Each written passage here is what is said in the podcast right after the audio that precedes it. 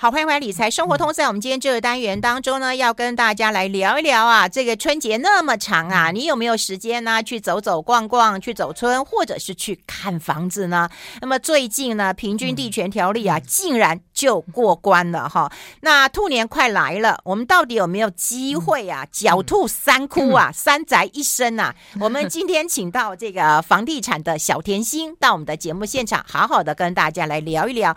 好，欢迎一下我们住商不动产。气研室的资深经理徐嘉欣，小甜心好，Hello，玉芬姐好，各位听众朋友大家好，也新年快乐，新年快乐，就快乐，资深资深资深美女，过了一年又更资深。哎，我们要跟大家来聊一聊，我觉得啊，就是那个平均地权条例啊，竟然迅雷不及掩耳过关了。哎，那时候我还跟张新民打赌，哎，说不会过，哎，所以我都不敢找他来上节目。那就只能够谢谢谢谢玉芬姐了。对啊，没有用，因为那个时候其实他最好的状况就是躺在那边嘛，嗯、就是他从去年的四月份，然后我记得进进去了嘛，然后进去了之后呢，外界就一直说说可能要在呃五月份的会期过，然后修翻五月份排不过去，然后又到九月份，嗯，然后就大家本来以为不会过的时候，因为选的实在太烂了，所以就过了。哎，他是不是什么？对他是不是就是在那种年关之前稀里糊涂就过去，大家也不重视这个议题啊？我们很重视啊，但是他稀里糊涂过过去，我们也没办法，你知道，螳、嗯、臂挡车，大概是概念这样。哎，这到底一个什么意思呢？因为我觉得你们啊，包括你啊，张新民，大家都在骂啊，就是说，呃，不溯及过往这件事情，是不是跟大家聊一聊？哎，我我们这几个字杀伤力这么大。嗯就是这几个字，就是把我们，就是我，我也不知道该怎么说才好。嗯、反正花式打房蛮特别的，好。花式打房，哎，我刚刚又说了什么？好，哎，他是我们内政部代理部长啊。好，就是长官好，对不起，我长官好。失言的部分，希望长官可以谅解我年纪轻不懂事。好，我我我先我呃带听众朋友我们 review 一下，就是这次平均地权条例修了什么东西？因为大家可能听预售预售，其实它修的不只是预售哦，它有五个东西。第一个东西叫做限制预售。屋新建成屋契约的让与跟转售，第二个是重罚不动产的炒作行为，你可不可以讲人话？嗯 讲人话，讲人话，我都要咳嗽。好啦，简单说呢，第一个就是我们以前呢、啊、买预售的时候，那个预售呢不是建造下来之后，大家之前建造下来之前，大家就在那边偷偷卖红单吗？嗯、然后后来政府就关了这扇门嘛。好，然后大家现在建造下来之后可以签契约了，大家就开始交易契约。那交易契约之后，中间是不是就会赚一些差价？嗯，那赚这个差价之后，以后长官说不准了。嗯哦，这这样子不知道大家会比较稍微清楚一些哈。嗯，那我我嗯，那很多的听众朋友可能会觉得说，那预售预售转单有什么厉害的？我我跟各位报告，预售转转单真的很厉害。怎么说呢？嗯，因为我们今天好假设这个房子一千万，嗯，那你呢可能付了，比如说他的我们一般的头期款，你买成屋的话大概是两成的头期款，好，那你这头期款要在一个半月之内把它付完，嗯，那预售的话不用，预售的话你就是在它施工期间的两年到三年，或者是说更长。长的时间，嗯，把这两百万付完，嗯，OK，那所以你有没有可能，比如说我只付了一百万，房价涨了，嗯，那我就把它卖掉了，对吧？对，所以有些人呢，就哎，房子一千万买了，然后只付了一百万，嗯，他就用一千一百万卖掉了，所以这家伙什么事情都没做，赚了一百万，一百万。对哦，那这个建商坦白说，心里头也觉得不是滋味，因为怎么会房子我盖的，然后呃接待中心的人我找的，后来供什么东西我处理，结果黄牛赚了，是 中间的那个利润就走了呢？哎，所以是民众赚到，嗯、投机客赚到喽。呃，对，然后就是就是投机客赚到了。嗯嗯、那虽然后来政府有打有把它纳入房地合一二点零，就是把预售屋当做是像成屋一样，你的持有时间比较短的时候，那它就会用就是三十五 percent 到四十五 percent 的高税去课。哦，可是还是很多人去炒，啊，没关系啊，被你扣四十五趴嘛，嗯、我还是赚五十五趴，是概念上就是这样，嗯，好，所以这样子的话，就是大家会觉得说，哎，预售这件事情，那那我们，哎，我一百万赚五十五万，嗯、我也赚五成多，哎。而且你还不用装潢哎、欸，哎，对呀，而且万一到时候房子漏水，关建商的事不关事。对呀，你说股票有这么好赚吗？护国神山有这么好赚吗？就很舒服，所以这个也是为什么他们要把预售屋的这扇门关起来。要关要关要关。是，那我就这那这样就顺便帮姐讲一下那个刚刚讲那个不溯及既往，好啦。好，我们本来以为不溯及既往就是哎，从这个呃三读通过之后，然后因为这呃那个内政部他还要颁布一些细则，好，就是实施的具体的规定，因为他有。很多的东西，他没有在《平均地权条例》里面细部的说明。嗯，OK，他们有细部的说明的时候，我们就就不知道怎么办嘛。好、嗯，那所以他们有有一些细则的空间。大家本来想啊，那这样差不多就等再等个两三个月吧。哈，嗯、呃，一月份过去，大家可能等到第二季啊，大家就就中间这段时间大家逃命喽。哦，嗯、结果逃命哦。哦，就没有不用逃。嗯不用逃，部长说不溯及既往，不溯及既往，他现在也没告诉我们不溯及既往的定义是什么。嗯，因为不溯及既往有很多可能性。第一种可能，有没有可能建造不溯及既往？就是我今天先了今天这个这个案子嘛，反正我见到行销我已经在卖预售喽啊，不溯及既往。那不溯及既往就是现在各位眼睛里头所看的每一个案子，哎，都可以继续再卖啦。对呀，哦，那就那就舒服了。因为我之前盖的嘛，对不对？对，好，那这是第一种的可能的建造不溯及既往，但我们业者认为应该不会这样放过我们。好，然后呃，第二种的的溯及既往叫做合约不溯及既往。嗯，那合约不溯及既往又有三种类型哦。第一种就是说，哎，我现在合约不溯及既往了，哈，那我是不是比如说我七月我今年一月一号买的预售屋，OK，我在不溯及既往的专业法还没过嘛，哈，嗯，我只能卖。一次，嗯，好，那那这也就算好。嗯，那另外还有一种不溯及既往是，哎，我这个是在法案正式上路之前签的，那我是不是可以卖无数次？嗯，哎，那我无数次我就既往啊，哎，我就我就听儿啊，我就。奇货可居了，不是这玩意儿嘛？嗯，对不对？所以这个、嗯、这个事情让我们大家就是会觉得有一点有一点 confuse 了，就是长官到底到底在想什么？哎，长官想什么？嗯、然后大家其实想问说，房价真的会下跌吗？我们先休息一下，待会儿分享。I like 好，这个一点半了，很开心，不用看股市了。我们持续跟大家聊聊房地产的一个状况。可说实在的啦，哈，就是说平均地权条例啊，真的是在立法院咻就这样子三读通过了。对，徐武真的是徐武啊。有时候我会觉得很奇怪，因为花敬群花部长他是内政部的代理部长啊，那他是不是这是代理部长嘛？不用。不用太太着急嘛，哈，就是说他也会成为部长的，因为我不晓得他的关系到底够不够好。内政部有多少人在抢？像台电呐、啊，也是代理董事长说，哎，我们台电撑不住了，房价要涨了，是不是都由这种代理的董事长或代理的那个呃部长就可以来嗯啊做这样的决定？就是我虽资深，但涉世未深呢、啊，不是很了解这个长 长官们的事情。嗯，那但是我们刚刚在补充，就是我我刚刚讲第三种状况，就是如果假设建造了哈，建造也是也是不溯及既往，那个问题也比较大。像刚刚姐问的那个问题，我觉得非常非常好哎、欸，很多民众都在问啊，就是问说，哎、欸，这样房价会不会降？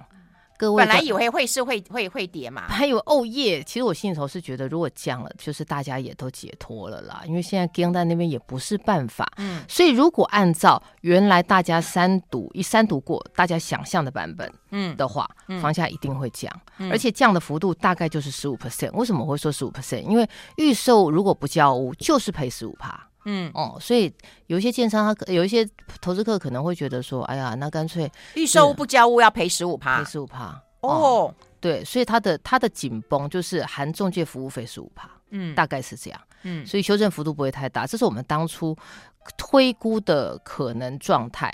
好啦，结果哎，我跟你说，真的中间有人就就下车了。嗯、我们那时候，因为你看三读，三读是礼拜。诶，三三读我我印象中好像是礼拜三还是礼拜二的事情嘛？啊，十号礼拜二，好，礼拜二的事情。然后礼拜四哈，他就就因为他去参加一个南港的的那个呃社宅的案子嘛，哈，社宅是公办动工，我有点忘记，反正他就去记者接受记者访问，就就就说那个不溯及既往，所以中间是不是还有十一号、十号的下午跟十一号？嗯，好啦，有我们有客户真的陪陪手哎。赔售五十万，我说哦，那是不是要申请国赔呢？因为他本来以为过了，嗯、对不对？过了以后我赶快先跑嘛，投机客对不对？就赶快跑了嘛。对啊，他就是把房市当股市操作嘛，也确实是这样。然后就、嗯、哦哦，就就就 sorry 咯，不好意思哦，嗯、就赔掉了。嗯哦，所以有些有一些人真的是，我们我们本来以为他是一个，就是呃，如果。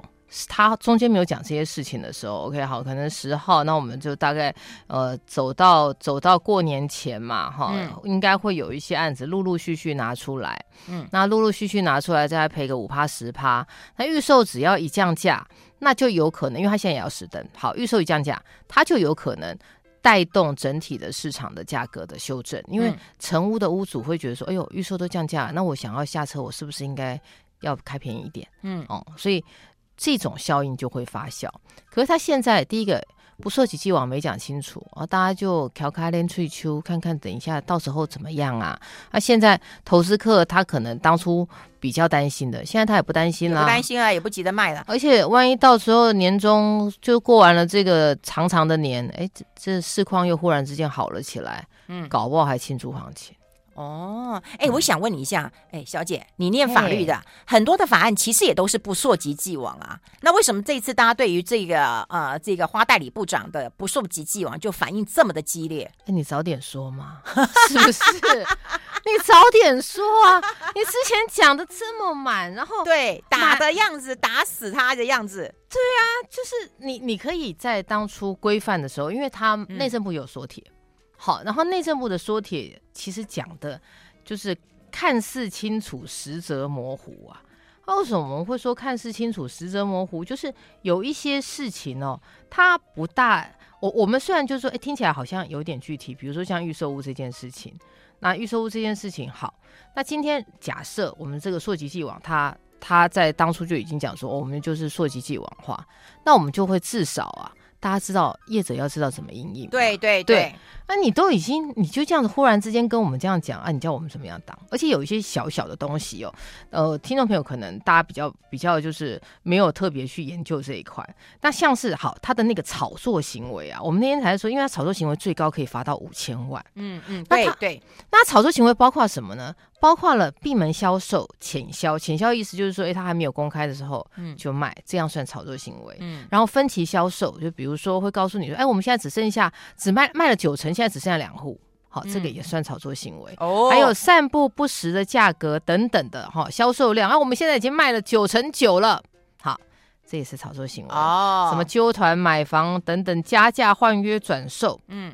我说，按照这个标准呢、啊，就我们的代销同业，大家全部都要去关了。我想，我那天还跟我同学，跟我几个朋友，因为他们有跟就是业者户帮他们业者做行销的嘛，我就跟他说，哎，你去土城想要吃什么？要不要先点菜？嗯，或者是你如果就是收被收押的时候，我们要看你的时候，你希望 你希望我们能够为你做点什么事？你们都聊 这个议题呀、啊？就反正。被抓去关了以后，你想吃什么喝什么？是啊，然后我们还在想，就我们都整天，因为你也知道现在的政策，打房的政策十几年来，很多政策大家或许可能有一点印象，都是匆匆就过。譬如说呢，像是呃那个实价登录，哎，呼噜呼噜就过去了。嗯，哦，房地合一也是呼噜呼噜就过去了。哎，都在选举那个时候就就莫名其妙就上了。好，那。这个案子哦，它的特别之处是它罚钱罚的蛮重的，就是它可以罚一百到五千万。嗯、然后我们还在说，因为它的检举啊，嗯，检举的应该是罚炒作可以罚到这么多钱，检举人最高可以拿一半哦。嗯，所以我们说，我们是不是找到了一个发财发横财的机会？哎，你检举以后你就没有朋友了。哎、嗯，对啊，但是我我也希望就是长官可以保护我。我们是比较担，我们不担心没有朋友，但是我们会担心被杀掉。嗯、哎呦。哎，的确啊，这个真的是重罚，所以呃，这件事情一直大家都认为不会过，不会过，不会过，嗯，可是没想到竟然就就就过了。过了之后呢，当然疑呃疑点跟问题还是蛮多的。那房价你说下跌也不会下跌，所以这到底是一个什么样的一个法案啊？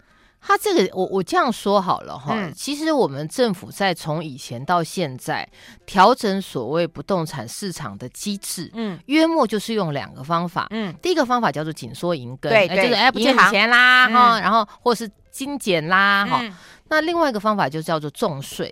重税概念就是像比如说房地合一税啊，嗯、大家可能还有印象，比如奢侈税哈，嗯、这个重税呢，它就会造成你这个交易的时候，你的持有成本或移转成本啊，嗯、相对会比较高一些哈。嗯、那那大家大家听到有一些像什么同屋税等等，这些都是搭配重税降低大家持有意愿、持有跟转售意愿的操作。嗯、可是这是这一次是相当少数，我们过去很少有禁止什么东西不能卖。嗯哦，只有以前有一些特殊身份，比如说像是呃农地哦，农地以前大家可能有印象，就是老农的老农条例的时候有规定，就是呃农农民的身份。好、哦，那像建住宅这一类，以前印象中是几乎没有禁止转售。哎，看来兔年房价要跌，这个难度还颇高的。我们先休息一下，待会分享。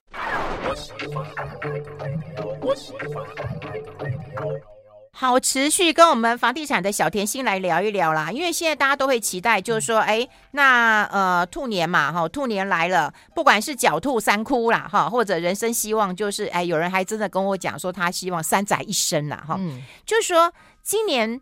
到底嗯，投资客他们是怎么样做的？是不是可以跟我们分享一下？因为我们不是投资客嘛，我们也不是投机客嘛。那他们到底是怎么做的？真的有断头屋吗？真的有什么夜逃屋吗？真的有因为啊、呃、这个嗯房地产的这个平均地权条例过关，然后就开始落跑的吗？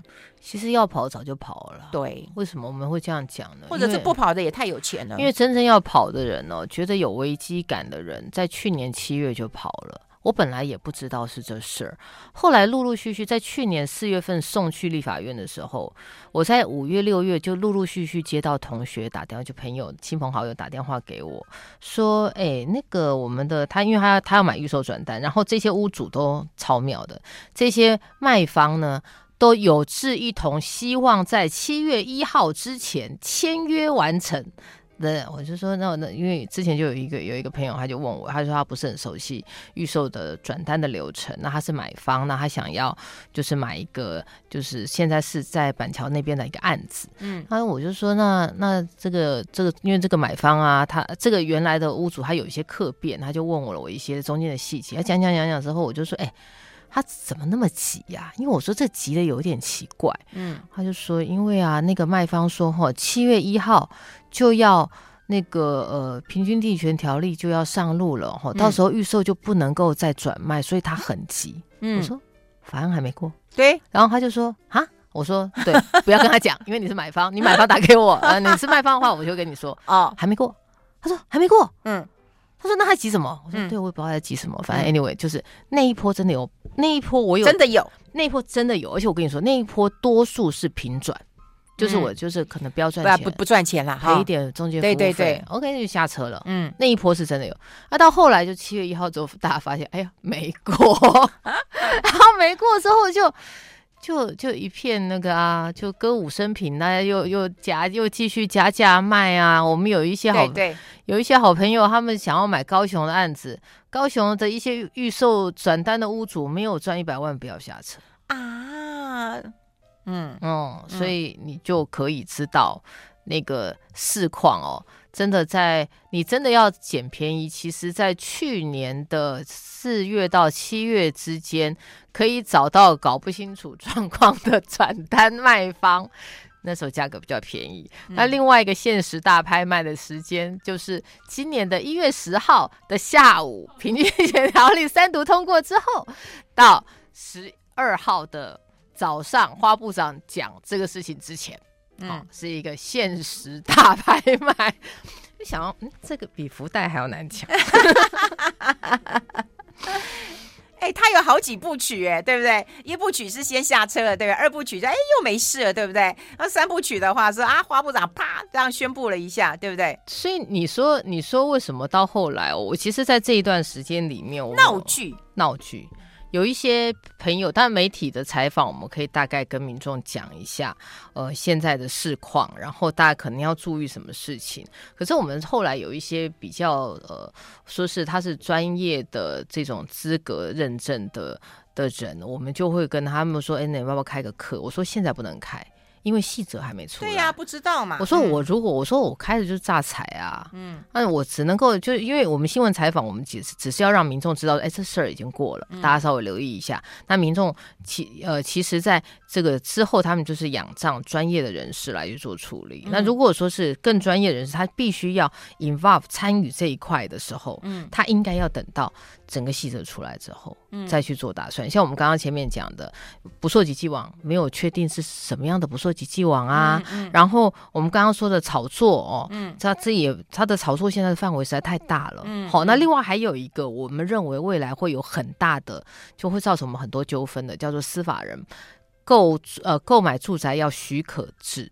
嗯，好，那这个是因为有很多的豪宅的客户，那他们买房子的时候，他们是用呃公司的名义去买。嗯、那其实，在我们的国内，用国内法人去买房子，已经扒三层皮。怎么说呢？第一层皮，嗯、房地合一这层皮。对，第二层皮。公司要开，他是不是有他获卖了房之后，卖了房地之后，他是不是有获利？他是不是有营所税？嗯，再扒一层皮。嗯、第三层皮是公司盈依照公司法盈余分配给股东，股东是不是要缴个人综合所得税？三层。嗯，那三层我们就说，如果都已经要扒到三层了，你干嘛还要再？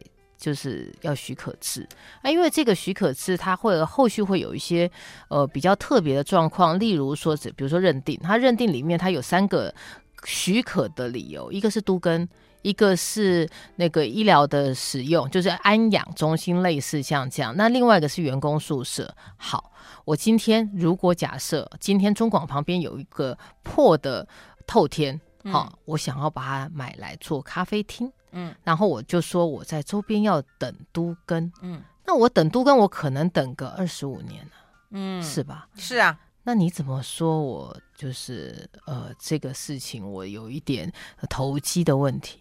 哎，可是我们听到大部分就是公司的老板，对不对？嗯、然后用他供公司的钱，嗯、然后来买个地方，说是呃大家的招待所。但是事实上都他自己在用的豪宅，嗯、对不对？对，然后那时候又没有课税，大家当然心里超不爽的哈、哦。那这是一个关键啊。待会我们来聊一聊，很多人都说兔年要好好大开杀戒，要来买房子了哈、哦。到底有没有可能？我们待会讨论，先休息一下。I like 好，我们持续跟我们住商不动产的小甜心徐嘉欣来谈一谈，因为刚刚觉得就是说有一些公司嘛，哈，对不对？嗯、然后这有有股东攻击啊，说啊你去花公司的钱买一个大豪宅，然后你就你说是公司的招待所，就根本就是招待你自己啊，哈、嗯。那当然，现在如果说要课房地合一税，那当然大家会觉得开心嘛，对不对？嗯、你买了以后你赚钱，或者你自己住。对不对？课税是大家会觉得开心的事情，是，但是不准人家买这事情会造成我们房中业者的困扰哦。因为我们接下来要怎么样跟我们的卖方解释？哎，潘 Sir，你今天哦要要等许可哦。哦，这个会我们认为会对我们业者会产生一些纠纷了。哦哦，那整体来说，呃，现在预售因为禁止就是移转了嘛，那。对于我们房中业，因为我们卖成屋的，嗯、所以我们还算是相对比较没有那么的怕。嗯，哦，那这个案子对于预售来说是有一些压力，我们也会认为很多的建商在接下来他会采取所谓先建后售的操作。嗯，哦，因为中间这一段他也不要分投资客啦。哦，对啦，哦，嗯、啊，他就自己盖，那只是有一些缺点，就是以后小的建商可能就很难有生存的空间。嗯，因为我们在过去哦，呃，如果说是盖一栋房子，因为它需要的资金很多，嗯，预售制度的好处是可以让一些规模没有那么大的建商，他在新建的期间可以中级，嗯，哦，我现在可以收一点钱，收收收，然后慢慢盖，慢慢盖，慢慢盖起来。嗯、哦，那对于这种呃，可能。预算有限，投期款没那么多的民众，也可以满足他就是买一间新的房子的梦想。只是说，因为这一波姐也知道资金实在太多了，他就会涌到不动产去做。那再加上我们不动产确实有很多的后门，嗯，它就造成了一个炒作的氛围。哦，哎、嗯，那你有没有常被问到？就兔年、兔年、兔年啊？当然我们都说前兔似锦啦，嗯、红兔大展啦。嗯，也有人等待这个兔年的时候说要出手了吧？对，那该不该出手呢？其实从上个兔年就有人跟我讲说，转眼已经过了十二年了。哎呀，这个今今年哦，我我认为这个是二零一六年之后最佳一家时机。好，为什么会这样呢？嗯，因为有一些政策上的波动，然后再来就是今年看起来，如果有机会，它可能还会升息，有一点压力啦。好，然后呃，另外来说，整体的经济的景气不是这么好。嗯，所以如果说要议价。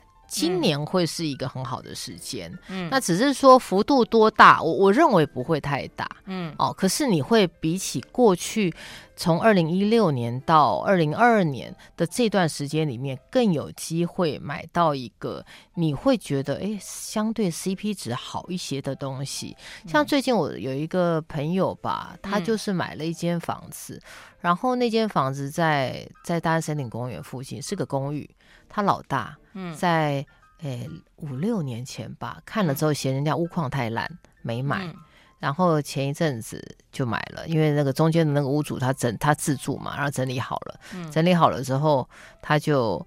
就把它拿出来卖，嗯，然后多了一千万。我说：“哎呀，你 六年加一千万来买，天啊！但是钨矿变得比较好了，我们就看过屋况是变得比较好，嗯。那但是他他买的那个价钱是三千二，嗯，哦。可是如果以区域现在合理的行情，应该是三千五，嗯，哦。所以他也算是比这个大预期。如果他在二零二二年买的时候，他大概就是少了一成，嗯。所以如果这样算，也是赚到。”但他如果回头想想六年前啊，真是哎哎呀，哎，但啊、呃，这个快要过年了，我你可不可以选一首歌来送给大家？然后跟你的这个跟你的工作或者跟房地产的大环境有一点连结的，你会想到哪一首歌？我我我想到的是那个李宗盛的《山丘》哎，哎呦，你知道就是少年不是李宗盛，听得懂的时候已经中年了。那是怎样啊？是房地产已经越过山丘了吗？不一定呢、啊，我们有可能就在下坡。你也知道山丘，嗯，就是一个起起伏伏。可是这几年哦，呃，虽然市场上面大家都会觉得不动产一切大好，可是如果你一直在市场里面，你会观察到它还是会有一些一些起伏啦。无论是经济带动、政策带动，或者是个案的带动，那我也会提醒呃听众朋友，如果你在这段时间会有一些想法，可能我。重点还是要下去看，因为你不在市场，市场就会远离你。嗯嗯，哎、嗯欸，所以过年的时候，如果天气还不错，你也会鼓励大家去看一看嘛。你觉得今年过年会有看物潮吗？今年过年啊，房仲没开了，多数。但预售，我觉得接待中心，接待中心应该会开。很多接待中心大概都修到初初有一我我。